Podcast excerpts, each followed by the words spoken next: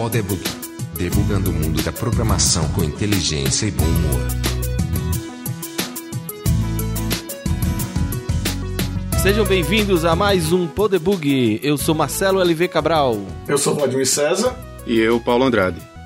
Cadê o Borba? É, o Borba hoje ficou resolvendo bug, né? A gente já brincou com ele dizendo que programador bom não, não bota bug no sistema, mas ele tá lá trabalhando. Então, hoje a gente vai conversar um pouco com o Paulo é, sobre veículos autônomos, mais especificamente veículos autônomos terrestres. O Paulo trabalha comigo já há alguns anos e foi líder técnico de um projeto bem interessante que ele vai falar. Então vou deixar o Paulo se apresentar e depois a gente começa a conversar sobre o tema de hoje. Beleza, Marcelo e Vladimir, valeu aí pelo convite. Meu nome é Paulo Andrade, eu moro aqui nos Estados Unidos, em Tucson, no estado do Arizona, desde 2009. Atualmente eu sou gerente de plataforma de software na Modular Mining Systems, que é uma empresa que produz sistema para a área de mineração. E a minha carreira, assim, a, a, a minha introdução na área de informática começou não tão cedo quanto você, né? Assim, eu sou um pouco mais novo, mas eu tinha 16 anos, eu acho que no início da década de 90. E aí meu pai comprou um, um, computador, naquela época já era um PC, era um 286. Novinho, é o um novinho ele. Novo em é, folha. É, Bem, Commodore e Apple, não, eu não comecei com essa com essa família de, de, de, computador pessoal, não. Mas enfim, aí foi, foi evoluindo para 386, 486, até um Pentium. Mas assim, para falar a verdade, 99% do meu tempo era jogando. Simplesmente jogando, entrando em BBS, e 1% era tentando aprender alguma coisa assim, mas eu acho que meu primeiro livro que eu comprei foi Turbo C, eu acho.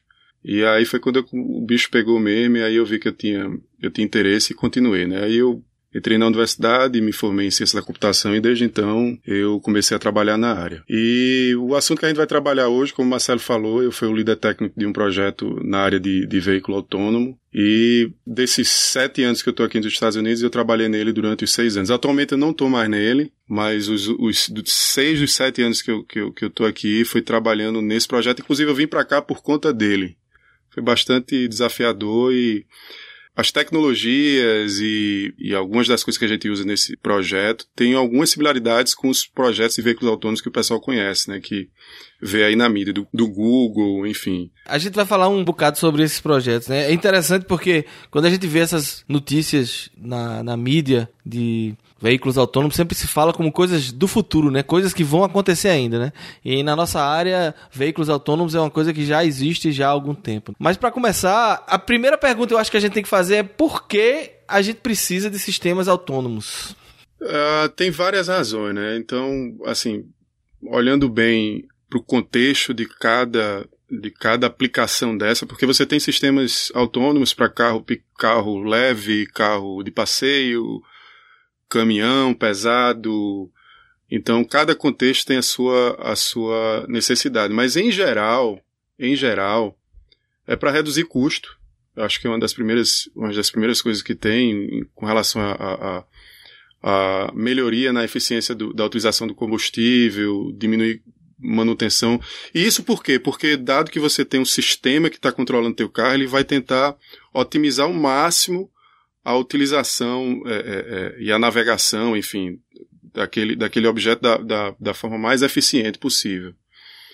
É, segurança, de uma, de uma certa forma, o, o, um sistema autônomo ele não dorme, ele não, ele não bebe, e, e tem muitas dessas coisas que, que para um ser humano é difícil lidar, né? Então, ele não faz pega, né? Pois é, pois é, então é um... Ou racha, como o pessoal do Sul chama de racha, né? É a questão da ética, né? É, e também tem, para a parte de carro, de, de carro de passeio, tem a questão da acessibilidade, né? Você vai aumentar o leque de pessoas que vai poder também utilizar um carro autônomo, né? Dependendo dos graus de autonomia que a gente vai falar daqui a pouco. E o, o legal de falar desse lance de, de combustível, só para dar um pouco de exemplo, é, por exemplo, cada pessoa dirige de uma forma, né? Tem gente que é, tem um pé mais pesado, que acelera mais, que troca a marcha na hora errada, e você não sabe a diferença que isso faz no consumo de combustível e na, e na vida útil das peças, né, de, dos equipamentos. Então, com o sistema autônomo, no longo prazo, cada minutinho e cada detalhezinho faz diferença. Principalmente para veículos que rodam bastante, né? Que são o que a gente vai falar daqui a pouco, que é caminhão leve e caminhão pesado, que é utilizado no, no, no mundo da mineração. Mas isso se aplicaria também, esse conceito também se aplicaria para táxi, por exemplo, né? transporte público em geral, que também tem uma alta utilização, apesar de ser dentro da cidade, né? Sim, sim, sim, com certeza. Explica pra gente um pouquinho o que, é que significa esse, essa história de grau de autonomia. O que é, que é isso? É o seguinte, é, hoje em dia ainda não existe uma legislação universal com relação a essas definições de autonomia, né? Então, eu estou pegando muito gancho aqui do que está sendo definido aqui nos Estados Unidos, que eu acho que dos países que tem, é o que está avançando mais nessa direção de tentar definir regras e, e, e leis e, e, convenções e por aí vai. E o que eu vou comentar aqui é de domínio público. Na verdade, quem definiu esses graus de autonomia seria o equivalente ao Ministério dos Transportes no Brasil. Né? Então, é, os graus são os seguintes, né? Zero, vai de 0 a 4, ou seja, cinco níveis. Zero seria nenhuma autonomia, que é o que a gente tem hoje, que é um ser humano dirigindo o veículo, né? Então não tem nenhuma função de autonomia. O próximo nível seria uma automação específica de uma função, de uma forma isolada. Né? Um exemplo disso é um, o controle eletrônico de, de, estabilidade do veículo, ou controle de cruzeiro, que aqui a gente chama de, se chama de cruise control. No Brasil a turma chama de piloto automático. Piloto automático. Piloto automático, exatamente. Mas são coisas que são é, única, né? É uma, é uma função específica. E é de uma forma bem limitada. E, e os carros que a gente tem hoje são nível 1? Alguns deles, é. Alguns, os que têm essas, essas funções. O próximo nível seria a automação de funções combinadas, que aí vai envolver, no mínimo, duas funções primárias de condução do veículo. Agora, de uma certa forma, ainda requer a atenção total do motorista, porque a qualquer momento o, o ser humano vai ter que tomar controle se ele perceber que tem alguma coisa errada, que o sistema não está performando da, da forma correta. Exemplos disso, alguns carros, eu não sei se, assim, eu acho que isso deve ser na maioria dos carros de luxo, né? Não sei se o carro padrão teria isso, mas tem alguns carros que tem o piloto automático funcionando junto com o sistema que centraliza o carro no meio da faixa, né? Então, esses dois sistemas estariam funcionando combinadamente para agregar um pouco mais de valor para o motorista. O nível 3 Aí é onde começa realmente a brincadeira, né? Que de fato o veículo vai ser conduzido de forma automática. Ainda de certa forma limitada, limitada por quê? Porque o, o ser humano ainda precisa estar ali com atenção para tomar controle do carro caso ele perceba que tem alguma coisa errada. Então, um exemplo desse nível seriam os protótipos do, do projeto da Google logo no início, quando eles ainda tinham é, volante e marcha e freio e acelerador e por aí vai. É, tem um projeto que saiu na CS agora do Volvo, que ele também, pela demonstração lá, ele é nesse nível também, nível 3, né? Que ele tem ainda o volante. O volante ele, ele fica retraído quando está no modo autônomo, mas a qualquer momento você pode retomar o, o controle do carro. Tem um projeto da Mercedes também que tá para ser, assim, eu vi notícia recente que tá para ser comercializado, eles estão fazendo bastante teste na, no estado de Nevada, eu acho que é para um caminhão de carga leve que roda em estrada, né, em, em, em, rodovia, que também seria considerado nível 3. Mas enfim, e aí o último nível que seria condução, uma condução autônoma total, né? Aí realmente o, o ser humano de fato não não tem controle nenhum sobre nenhum sistema de segurança, tipo freio, é, o acelerador, ou seja, não tem volante, não tem marcha, não tem, não tem nada que o ser humano pudesse interagir. Ele ainda tem a, a questão de, de, dar o comando para a máquina, que é, é a questão de navegabilidade, provavelmente setar algum limite de velocidade, se ele queira. Mas nesse nível não tem volta. Se deu merda, não tem como o ser humano tentar corrigir. Talvez vai ter um botão de pânico lá, alguma coisa assim, né? Que, que, mas eu não sei se, se, isso é viável, porque as decisões em momento crítico, não necessariamente a decisão do passageiro é a melhor, né? Ou talvez é, o carro tenha é. melhor condições de tomar a decisão. Então, botar um, um, um, botão de pânico que freie o carro talvez não seja uma boa ideia mesmo, não. É, ele passa até a ter um efeito inverso, né? Pode Exato. até causar algum problema Exato. que não iria acontecer. Paulo, deixa eu te perguntar uma coisa. Hoje a gente já vê alguns veículos que eles assistem o proprietário no estacionamento, né? Então, faz ré, faz baliza. Que nível, que nível é esse? Nível 3? Nível 3. Ah. Nível 3 porque aí você vai ter que ter mais de uma função sendo sendo exercida, né? Então, provavelmente você vai ter o, sensores para detectar é, distância e está gerando um input para outros sistemas de estar tá realmente navegando o, o, carro, né? Então, eu diria que aí seria um sistema de nível 3 mesmo. Sim, outra coisa, aqui nos Estados Unidos, cada estado está formulando a sua lei. Então, eu não sei de fato quantos tem, mas que eu, que eu lembro de cabeça aqui, acho que é Califórnia, Nevada, Texas e tem mais uns dois. Ou seja, o cara vai ter que pular o Arizona aqui onde a gente mora, né? Ele vem da Califórnia e pula, né? Pois é. para ir pro Texas. Mas enfim, é, e aí a Califórnia sinalizou recentemente que é possível que eles mudem a legislação em cima disso e, e não permita os sistemas de nível 4 nas suas estradas. E aí é um balde de água fria para o pro projeto da Google que mira é, o, a condução autônoma total. Agora, por outro lado, tem a, a, o estado do Texas já sinalizou que, por enquanto, eles não pensam em mudar a legislação e lá eles ainda pensam em ter a possibilidade de, de, de permitir né, esses, os, os veículos do nível 4 rodarem nas estradas lá do, do Texas.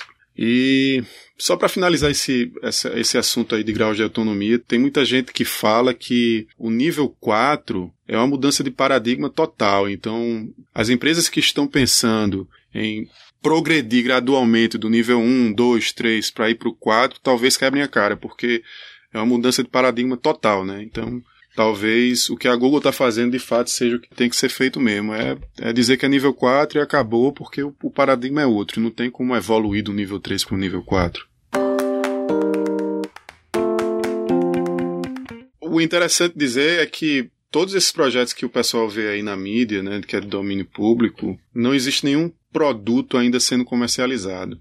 E, e no mundo de mineração, por exemplo, o projeto que eu trabalhei nesses seis anos, a gente já tem um produto em produção que já roda desde em ambiente de teste, que roda no cliente, eu acho que desde 2000 e 2006. Mas de fato que foi comercializado como produto é, desde 2011. Então, 2012, desculpa, 2012. Então, já tem alguns bons anos aí de, de sistemas autônomos no nível 4 no mundo de mineração. E esse produto, novamente, foi o projeto que eu trabalhei e é comercializado pela Comatis, que é a empresa mãe da, da Modular, né? Inclusive tem uma história interessante que a Comatis, ela comprou a Modular por volta de 2000 ou 2001, eu não lembro exatamente.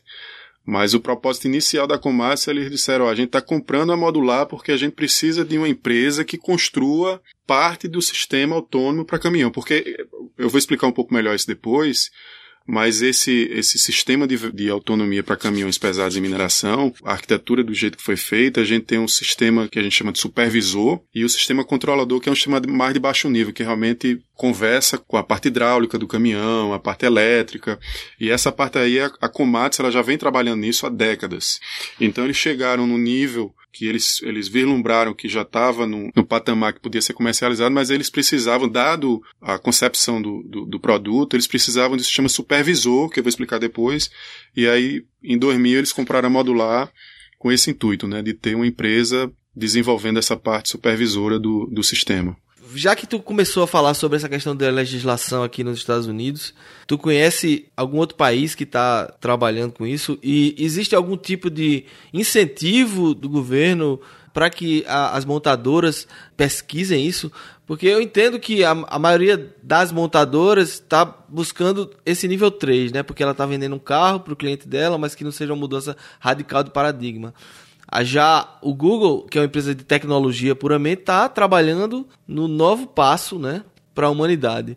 Então, são assim objetivos diferentes e como você falou já tem legislações com visões diferentes. Como é que está esse cenário aí hoje? Do mundo que eu conheço, Marcelo, que é, que é a parte de, de caminhão de, de mineração, né, de, de carga pesada para mineração, não tem legislação ainda que eu saiba. Agora, o que tem muito por aí, principalmente na Austrália, que é um país que está um pouco mais avançado nesse, nesse sentido, né? De, de ter caminhão autônomo em produção, eles têm muito padrões de, de mais de aceitação e de, e de segurança para tentar minimizar algum possível acidente. Mas nada com relação ao governo tá criando lei ou coisa desse tipo. Então é mais a questão de definição de padrão. Que, por exemplo, você chega lá para uma Rio Tinto, para uma BHP da vida, ele vai dizer, ó, tu tem a certificação no padrão tal, tal, tal, se tu não tiver, a gente não compra teu sistema. Então, de fato, isso é uma imposição posta pelas indústrias da área de mineração. Inclusive, esse padrão é, é, é construído, ele, eles estão até atualizando lá, lá, na Austrália. Eles estão até atualizando a, a versão desse, desse padrão e várias empresas, inclusive empresas que competem entre si, que é a Caterpillar, a Komatsu, enfim, estão fazendo parte de um comitê para definir e atualizar esses padrões, porque é de interesse de todos, né, que não aconteça alguma coisa muito séria. Claro. Mas isso é mais o foco na segurança, né?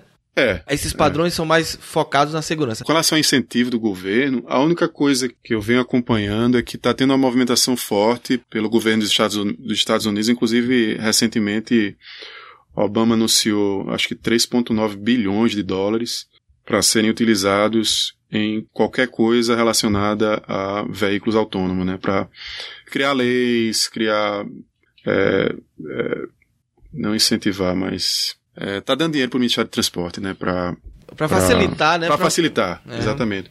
Porque hoje em dia, como é uma coisa muito fragmentada, é de interesse do governo tentar ter uma coisa mais padrão, né? Para não, não, não, ter essa questão de que cada estado tem a sua lei para uma coisa tão importante que mexe com, com a segurança e, e as vidas das pessoas, né? Paulo, a gente tá vendo aí uma mudança de paradigma que não tem, tem a ver com transporte, mas não é necessariamente com sistemas autônomos, que é a história do Uber, que está causando uma celeuma grande no, no mundo dos taxistas no Brasil, principalmente tá um bem, bem polêmico lá, taxista tentando destruir carro do Uber e tal. E no caso dos sistemas é, de mineração, o problema são os sindicatos, né? Eu, eu, imagino, né? Eu não sei, eu não, realmente não sei se já houve esse problema no caso da, da, da dos nossos clientes da, da, da, modular, mas eu imagino que esse seja um problema. Toda automação sempre geralmente traz consigo esse, essa questão do, do emprego, né? Ah, vai desempregar pessoas. Então, como é isso? Tu, tu tem alguma informação a respeito desse aspecto, né? Existe alguma resistência por parte do mercado por causa desse tipo de, de, de situação?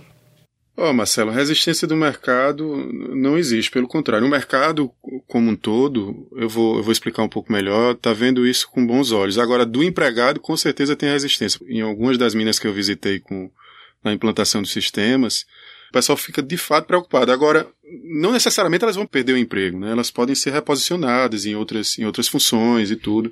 Agora, em geral, em geral, depois que o pessoal conhece o sistema e vê e ver o quão seguro ele é. Inclusive, eu vou falar uma coisa até interessante que quando você vai para uma mina, que vai para uma, uma, mina manual, né, que é dirigida por ser humano, e você vai para uma mina autônoma, o pessoal se sente mais seguro numa mina autônoma, porque é tudo previsível, você sabe o que é que vai acontecer. Enquanto que um ser humano, às vezes você não sabe que o cara tá cansado, se ele vai dobrar à direita ou à esquerda, enfim, mas o ponto que eu queria dizer é o seguinte, é que as pessoas depois que conhecem esses sistemas autônomos e veem que vão existir funções que elas vão poder desempenhar em outras áreas, elas veem que esse lance da segurança é, uma coisa, é um ganho assim absurdo para a qualidade de vida deles, porque o ambiente de, de mina realmente é uma coisa um pouco que requer um pouco mais de atenção.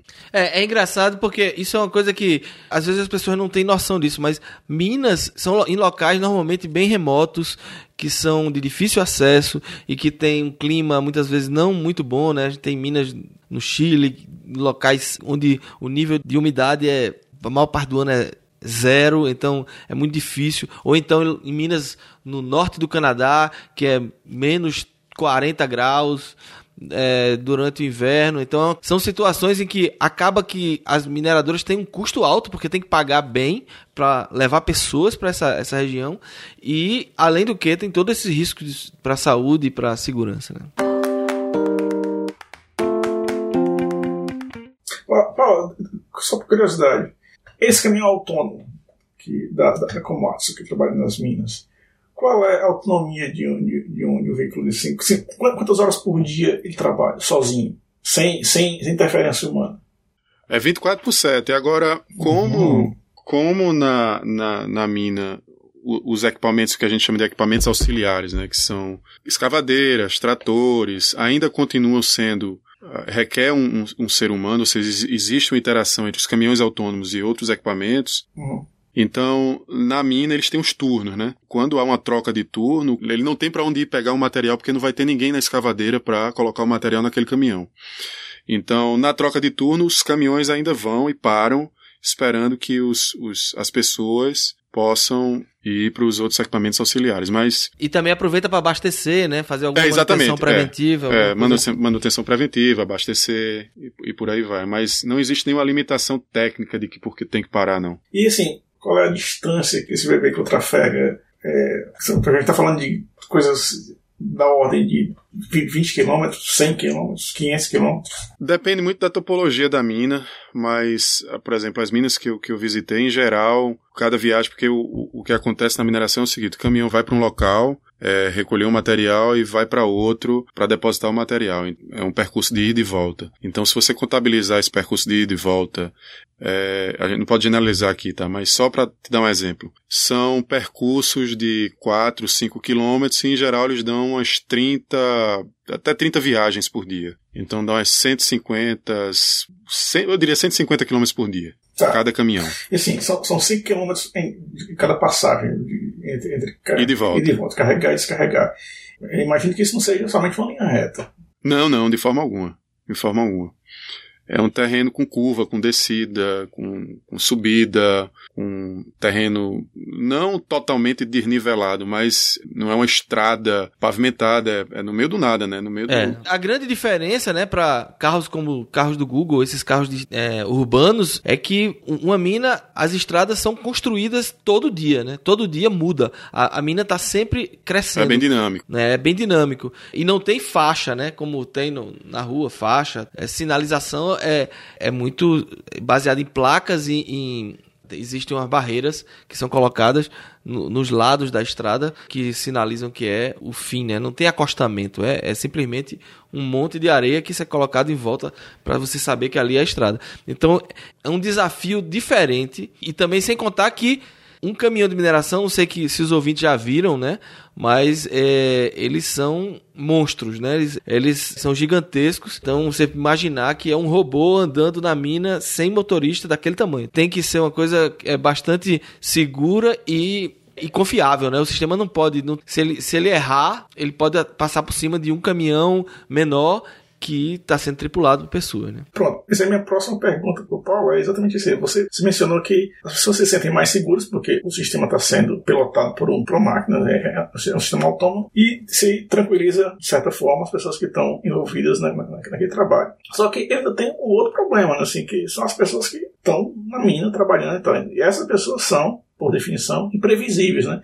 Já houve algum problema? E se não houve, como é que o sistema estaria preparado para reagir numa situação em que o sistema se depara com alguém, sei lá, caiu, atravessou a rua no lugar errado, ou então existe uma sinalização que está defeituosa ou errada, houve uma erosão e assim, uma coisa não prevista, enfim, um, uma falha causada por um ser humano que poderia atrapalhar aquele veículo autônomo na tarefa dele? Boa pergunta, Vladimir. É, os sistemas de caminhão, de, de veículo autônomo para caminhão de mineração, eles têm sim sensores. Então tem um sistema, né, para fazer o caminhão andar sozinho, mas não é por conta disso que a gente não vai ter os, os outros sistemas de segurança, né? Então, ainda continua tendo sensores para tentar identificar essa imprevisibilidade do ambiente, ou pelo relevo, ou por um ser humano. Então, existe um, um certo nível de proteção. Então, apesar de estar tá no ambiente controlado, o sistema ele tem uma arquitetura e um design pronta para tentar lidar com o inesperado.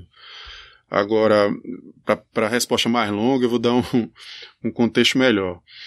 No que diz respeito a veículo autônomo terrestre, a gente tem veículos de passeio, caminhões de carga leve e caminhões de carga pesada. O de carga leve é o que a gente vê nas rodovias, fazendo transporte e por aí vai. E o que eu estou chamando de carga pesada é o que a gente está vendo, o que a gente vê os caminhões de mineração. Então, cada veículo desse ele está num ambiente diferente, ele está num contexto diferente. Dado que o contexto é diferente, o teu sistema pode ter algumas adaptações ou algumas premissas que fazem com que você consiga atingir um certo nível de autonomia, diferentemente de dos outros sistemas, né? Por exemplo, os sistemas de veículo de passeio, toda a inteligência está ali no carro. Ele tem que estar tá, é, ciente do seu ambiente e tem que tomar decisões baseadas em tudo que ele vê ali ao redor. Uhum. Já um sistema de caminhão de mineração, por ser um sistema um pouco mais controlado, como o Marcelo falou aí, apesar de todo dia o ambiente e o relevo estar tá mudando, mas existem procedimentos dos quais, quando isso acontece, tem que ir uma, o ser humano e fazer a, a, a. O levantamento topográfico, faz o levantamento tá. topográfico e as mudanças de topologia também, né? De, de estradas e, e rampas. E, e, a partir disso atualiza o sistema supervisor, né? Enfim, mas é, apesar de ser um sistema controlado, apesar da gente saber que tem mudanças e tudo, algumas das decisões nesses sistemas de caminhão autônomo são feitos no centro de controle, ou seja, a inteligência não está ali no caminhão. Então, quando eu falei no início da conversa aqui que o sistema de caminhão autônomo para mineração ele é um pouco diferente, é tem um paradigma um pouco diferente do, do que o pessoal vê na mídia, é que dado esse ambiente, algumas decisões e algumas algumas estratégias foram feitas em torno disso, né? Vai ter inteligência no caminhão e vai ter inteligência no, no centro de controle. É, dado isso, algumas das dos processos de segurança, do comportamento do caminhão, de atualização de software, tem uma dinâmica muito mais prática e rápida do que nesses outros sistemas. Então, tentando responder a tua pergunta de uma forma mais mais completa, Vladimir, essas interações com os seres humanos para os sistemas de caminhão e mineração é um pouco mais fácil de resolver. Não, não é uma coisa simples, mas comparado com os sistemas de, de carro de passeio, é um ambiente um pouco mais controlado. Mesmo porque esses, esses veículos autônomos interagem com veículos não autônomos, mas que também tem GPS e que o sistema, o sistema supervisor vê aqueles outros equipamentos, né? Claro. Exatamente. Vai ter situações em que é, ele vai ter que atuar baseado no radar, baseado no, no sensor, porque caiu um, rolou uma pedra grande, né, de cima do morro lá e ficou no meio da estrada. Isso aí não tem não tem como ser detectado a não ser através dos sensores que o caminhão tem. Mas os outros equipamentos, os tratores, as carregadeiras, todos esses equipamentos têm GPS e essa informação vai para o centro também. Então, o centro ele tem como pensar nisso, não só baseado no, nos sensores do caminhão, mas baseado nos outros caminhões, né? Coisa que na, na cidade não, não tem. Poderia ter no futuro, né? Se você se houver uma legislação que obrigue todos os carros autônomos ou não mandar algum tipo de informação, compartilhar a informação. Qual é a velocidade, não média, mas a velocidade máxima que esse veículo alcança na mina, assim, ó? Depende do país e depende da mina, mas hoje em dia a velocidade máxima dele não pela limitação física do sistema ou do caminhão em si, mas é 50 km por hora. Então, da, das minas que a gente que a gente tem que eu já visitei, é, a velocidade máxima que eu vi foi 50 km por hora. Okay. Mas é uma configuração, né? Isso é porque é, é, uma, é uma regra das minas. E normalmente essa é a velocidade para os seres humanos também, assim. Eles, sim, não, eles sim. não colocaram uma velocidade diferente porque é autônomo. Né? Ah, ok. Exatamente. É interessante dizer que essa, esse lance do ambiente, do contexto, é, é, você pode tomar algumas decisões de como você vai fazer o design do sistema. Por exemplo, tem um sistema agora da, o da, o da Mercedes-Benz que eles estão fazendo teste, estão para liberar e comercializar. Eu estava dando uma olhada no, no detalhe né, do sistema e, enfim, esse sistema é para caminhão de transporte em rodovias, mas ele só funciona ele só funciona para frente. Então, se você quiser que utilizar esse sistema para fazer uma manobra de ré, ele não funciona. Ele não foi feito para isso. Porque numa rodovia é muito difícil que um caminhão vá estar tá dando ré. Pode até estar tá fazendo uma manobra, alguma coisa desse tipo, mas em 99% do tempo ele vai precisar realmente ir para frente. Então aí você pode simplificar algumas coisas. Por exemplo, você não precisa ter sensor na parte de trás do caminhão e, e, e outras simplificações que podem ser feitas, né? É mais ou menos o que já foi feito na aviação, né? O piloto, ele basicamente controla o avião no, na decolagem e na aterrissagem, né? Os aviões comerciais, faz muitos anos que o conceito até de piloto automático, que já existe na aviação há muito tempo, é justamente isso. Porque quando você está numa velocidade de cruzeiro, você está num, numa aerovia que é pré-definida no, no, seu plano de voo. Então, esse mesmo conceito pode ser aplicado para rodovias, né? Por sinal, Marcelo, esse lance de falando aí de aerovia e rodovia, é, é interessante mencionar que existe um mito, enfim, eu converso com muita gente, o pessoal, muita gente fala, ah, não, mas vai ser rápido para implantar em rodovia porque é um ambiente mais controlado e, e é mais fácil de, de ter uma conectividade, de, de tentar implementar um, um, uma infra para tentar deixar o, o, ambiente mais fácil de se conectar.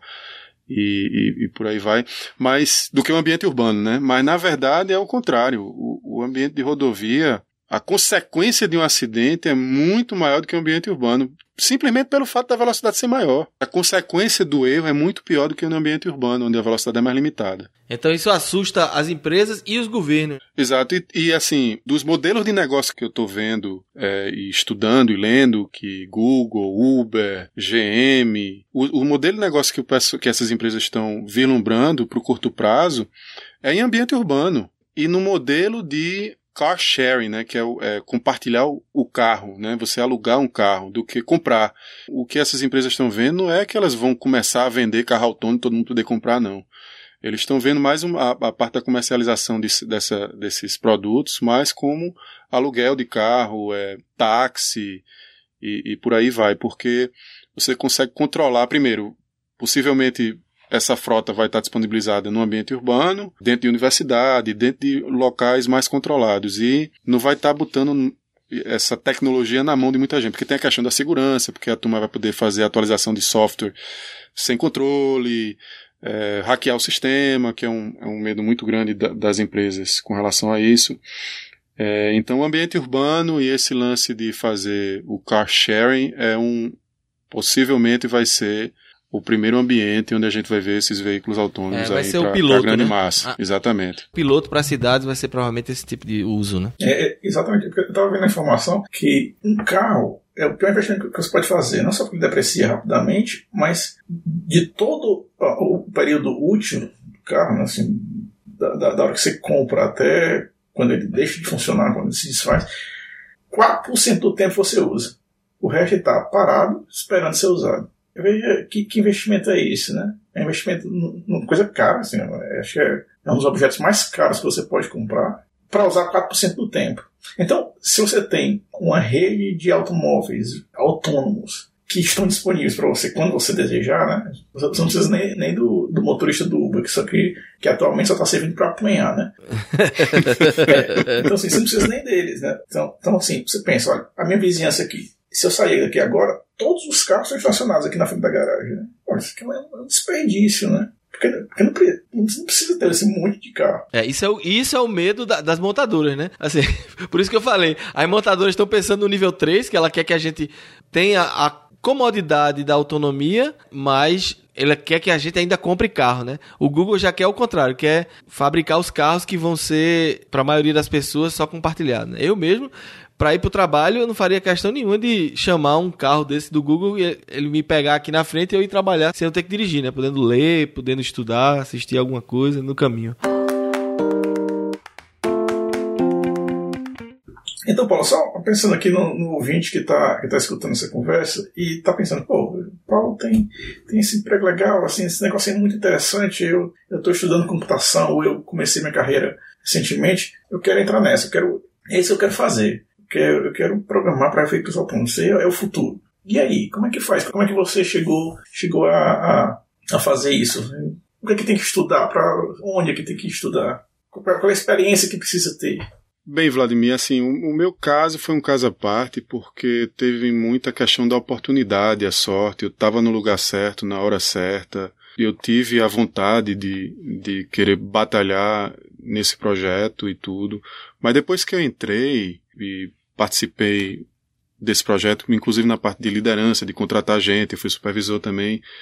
Eu percebi que, assim, não precisa de muito. Basta você saber que existe a oportunidade e correr atrás. Agora, do ponto de vista de tecnologia, de conhecimento, é, como qualquer outro projeto, apesar de ser uma coisa super avançada e estar tá trabalhando com tecnologia bem, bem moderna, mas todo projeto de, de informática, de sistema da informação, sempre vai precisar de coisa básica, que qualquer outro projeto precisa, que é a parte de gerência de configuração, de, de testes, de automação de testes, de a parte da plataforma de, do, do software, né, na parte de que vai trabalhar com rede, com sistema operacional, com banco de dados.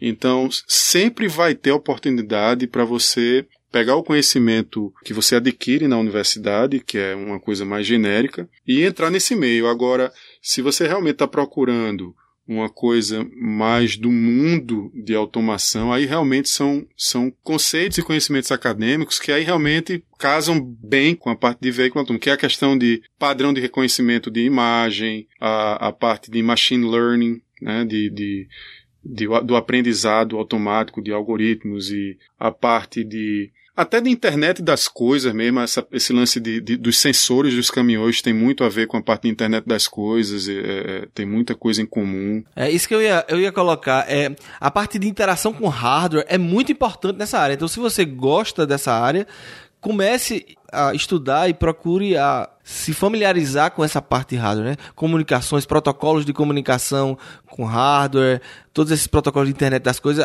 É, agora, inclusive, que está muito em voga, né? Toda essa parte da internet das coisas, eu acho que é, que é muito importante. Exatamente, essa parte está muito ligada ao hardware, né? Mas esse lance de, de parent, parent recognition, né? O, o, reconhecimento de padrão, sim, sim. machine vision, machine learning, e envolve muita matemática, mas muita matemática. Então, é, mas aí é conhecimento do negócio, né? Então, é, é, você pode ir por esse lado e também, novamente, o que eu falei anteriormente ainda se encaixa, que é conhecimento básico de rede, de sistema operacional, de banco de dados, de segurança, de gerência de configuração, enfim. É, essa parte de posicionamento também, né? GPS, que é. Ah, é GPS. É, isso é uma coisa que a gente está recrutando nessa área e é um grande diferencial se você já fez algum projeto com GPS. Porque muita gente chega e a gente tem que formar o cara, porque o cara nunca trabalhou com isso. E hoje em dia todo mundo tem um GPS na mão, né? O celular tem um GPS. Então você fazer um app para celular que use o GPS do celular, só para você se familiarizar, é muito importante. As empresas ainda formam muito. Isso também tem outro aspecto, né? Assim, você também não tá ninguém vai chegar preparado, porque isso é novo. Tudo isso que Paulo falou aí são coisas que já existem como matéria, como como conceitos dentro da, da, ciência da computação há muito tempo, mas a forma como eles estão sendo usados e, e, e o tipo de tecnologia que a gente está aplicando hoje em dia, né, leva a um outro patamar. Então, claro, ninguém vai estar 100% pronto para trabalhar nessa área, mas se você já tiver esses, esses conceitos e essa experiência, mesmo que acadêmica, apenas um projeto pessoal, né, vai fazer diferença na hora que você for é, tentar se colocar nesse mercado. É, e é interessante, eu, eu, como liderei uma equipe bem, bem diversa, tinha japonês, ucraniano, brasileiro, canadense, eu acho que tinha uma, era um, um samba do crioulo doido, tinha umas oito ou nove nacionalidades, mas tinha, assim, tinha os, as áreas, né, específicas de algumas pessoas, e às vezes era interessante ver que tinha gente que, pô, tinha três PHDs em matemática discutindo um problema lá de matemática estúpido, uma coisa assim bastante complexa. Às vezes eu trazia uma pessoa, trazia outra que não tinha um fundamento matemático, mas às vezes a gente resolvia problema que não precisava nem muito do, do conceito da matemática. Às vezes era saber a, a, melhor forma de integrar com outro módulo. Então, vem muito da questão de, de, de da bagagem que você tem é, como engenheiro de software, né? Acho que se você ficar é, é, ligado, ah, não, porque eu tenho que saber só matemática, ou só isso ou aquilo, não é muito bem por aí, não. Li um artigo uh, no final do ano passado e, e, e, na verdade eu vi também vídeos no YouTube. Isso saiu em muitas nas redes sociais, o pessoal linkou muito. Eu vi vários lugares falando sobre isso. É, eu vou linkar no, no post um, um artigo do Bloom, Bloomberg Business que tem uma, uma reportagem bem extensa sobre esse caso, que é o caso do sistema que o George Holtz está desenvolvendo, que ele chegou até a negociar com o Elon Musk da Tesla esse sistema dele. Esse cara, só para dar um background, ele é um daqueles gênios adolescentes, né? Ele, ele foi um cara, o primeiro cara que hackeou o iPhone. Né? Ele tinha apenas 17 anos e hackeou o iPhone, fez o jailbreak. Depois ele foi é, hackeou, foi o primeiro cara também que hackeou o, PlayStation 3. Né? Ele fez, fez até um, um, acordo com a Sony. para ele foi processado pela Sony, aí teve que fazer um acordo com a Sony que né, nunca mais ia hackear nada da Sony, né? Então, foi a forma como ele escapou da, do processo lá. Pois é, esse cara já gravitou por várias empresas grandes lá, Google, é, Facebook, todas as empresas lá do, do, Vale do Silício, depois que ele fez, que ele apareceu na mídia, né, como esse hacker e tal, as empresas contrataram ele, mas ele, como geralmente esses cara muito gênio assim, não se adaptou, né, passou seis meses numa empresa, cinco meses na outra e acabou saindo.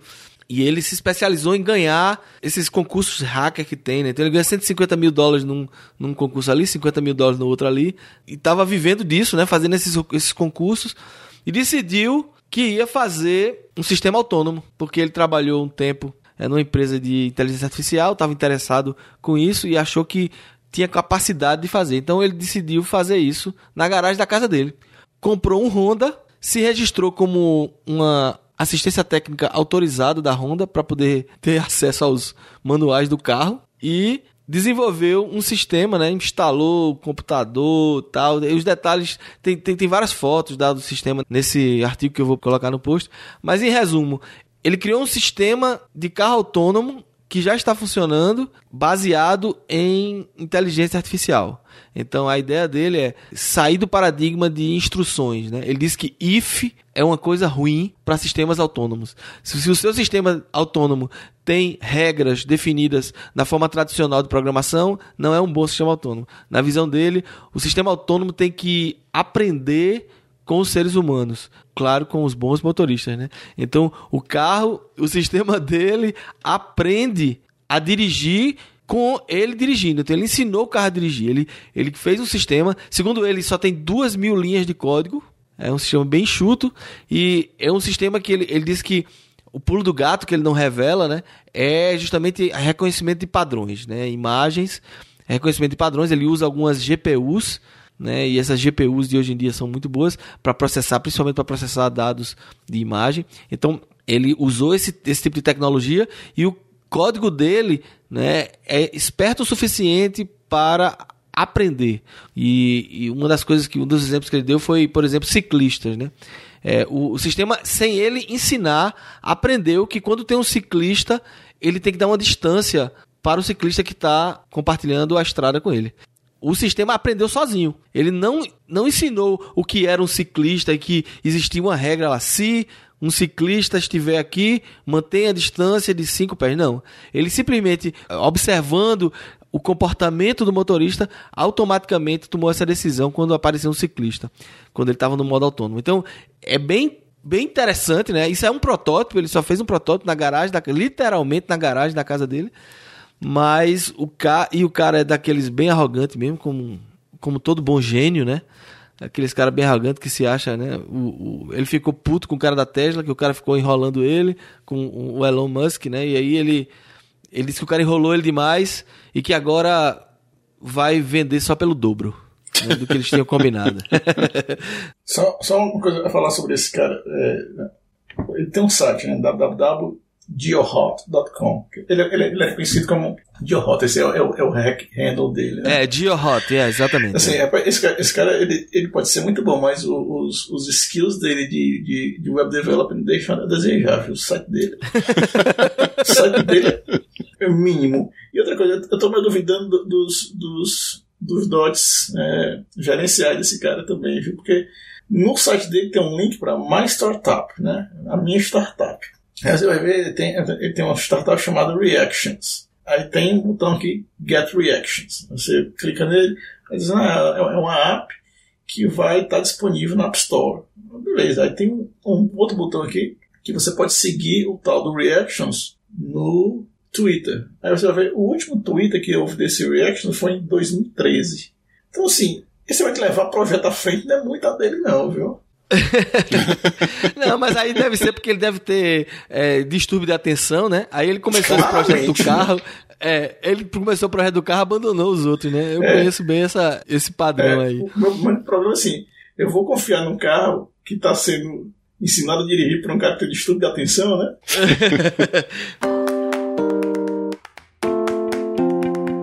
o que eu vejo hoje, Marcelo, assim, é, tem três coisas assim bastante importantes que são, vão ser chaves na adoção dessa tecnologia em massa ou não. As três coisas que são, vão ser chaves, que quando azeitar bem esse negócio, vai ser o ponto-chave para a adoção dessa tecnologia, é a questão do, da precisão do posicionamento, a conectividade e a questão do, do tempo, né? Da variação do tempo, né? De chuva, neve. Então, a inteligência desse sistema vai ter que se adaptar rapidamente para as condições meteorológicas, né? É, as condições meteorológicas. E aí no Canadá, Vladimir, como é que tá o movimento em relação a isso? Tem saído na mídia aí no Canadá alguma coisa sobre esse assunto, né? As cidades estão se preparando ou alguma algum está, alguma província, né, que aí é província, tá com legislação, tu viu alguma coisa na mídia sobre isso? Nada assim. O que sai, o que sai aqui é o que acontece na Califórnia. Não tem, não tem tem notícia que, que tenha, que tenha é, eu acho que tá todo mundo esperando os Estados Unidos, né? Tá todo mundo esperando a experiência das empresas aqui dos Estados Unidos. É.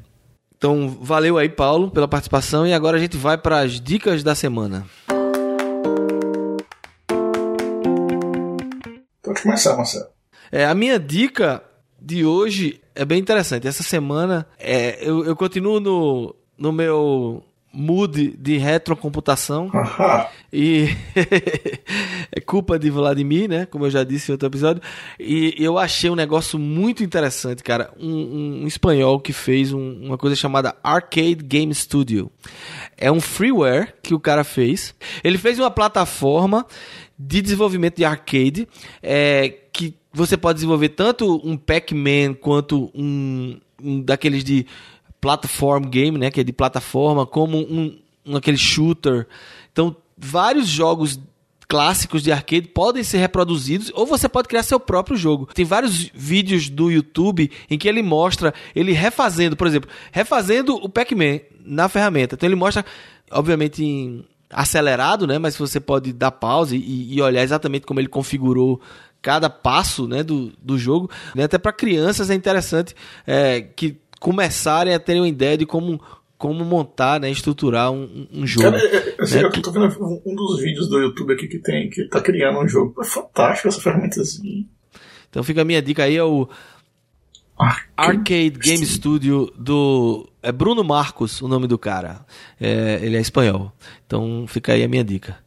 E a tua aí, Vladimir? Eu tenho três dicas hoje. Tá. Eu vim pra humilhar, né? É, é, é, uma sua, uma de Borba, né? Isso. Né?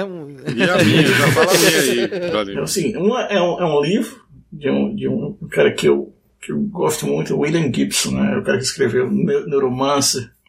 E ele criou, eu acho que eu já falei dele aqui uma vez. É, o nome do livro é Pattern Recognition. É uma história, uma história interessante, faz parte de, de, uma, de uma trilogia. Na segunda dica é um site, é Codility, C-O-D-I-L-I-T-Y, codility.com. Vai direto para codility.com slash programmers slash lessons, que é o seguinte, aqui na América do Norte, né, quando você faz aplicação para um, um, emprego como programador, muitas vezes eles vão lhe dar um teste, né? E esse teste ele pode ser que seja um teste baseado na linguagem que você vai utilizar, mas muitas vezes, principalmente empresas grandes, né, Google, Amazon, Apple, eles vão fazer testes que vão ter questões sobre estrutura de dados, né? E são questões assim, mais ou menos complicadas, né? E esse site ele ajuda você a treinar para isso. Inclusive as grandes empresas, né? Uber, é, até dar uma lista aqui de, de empresas utilizam esse mesmo site para recrutar os programadores. Então, se você sabe, né, se você resolve esses problemas aqui de uma forma mais ou menos confortável, você está é, melhorando a sua, a sua empregabilidade, vamos dizer assim. Porque, é como eu estava até discutindo com o Marcelo uma vez, que aqui, assim, legal se você sabe no design patterns e se você foi um Scrum Master, beleza. Mas quando chega na hora de contratar, o cara quer saber se você programa aquilo ali, né? É, assim, o, o seu currículo só vai levar você até uma entrevista, e dependendo da empresa, uma entrevista técnica bem difícil. Então fica aí a dica desse site para dar uma treinada. E a minha terceira dica é um, é um curso. É, para quem acabou de escutar esse programa né, e se interessou pela coisa, é, chamado Intro to Machine Learning. É um curso dado pela Udacity. O instrutor desse curso é um cara chamado Sebastian Stram, é o cara que ele trabalha para o Google e ele é professor da, da Universidade de Stanford. Esse cara é muito bom. Né? Eu fiz esse curso há lá, uns quatro anos, quatro anos atrás, quando eu tinha tempo para fazer essas coisas. Então, fiz, fiz de brincadeira, é um curso muitíssimo interessante. Para quem quer começar. É grátis? É grátis esse curso? Esse curso é grátis. Eles oferecem um, um degree chamado de Nano Degree, que custa 199, 199 dólares por mês.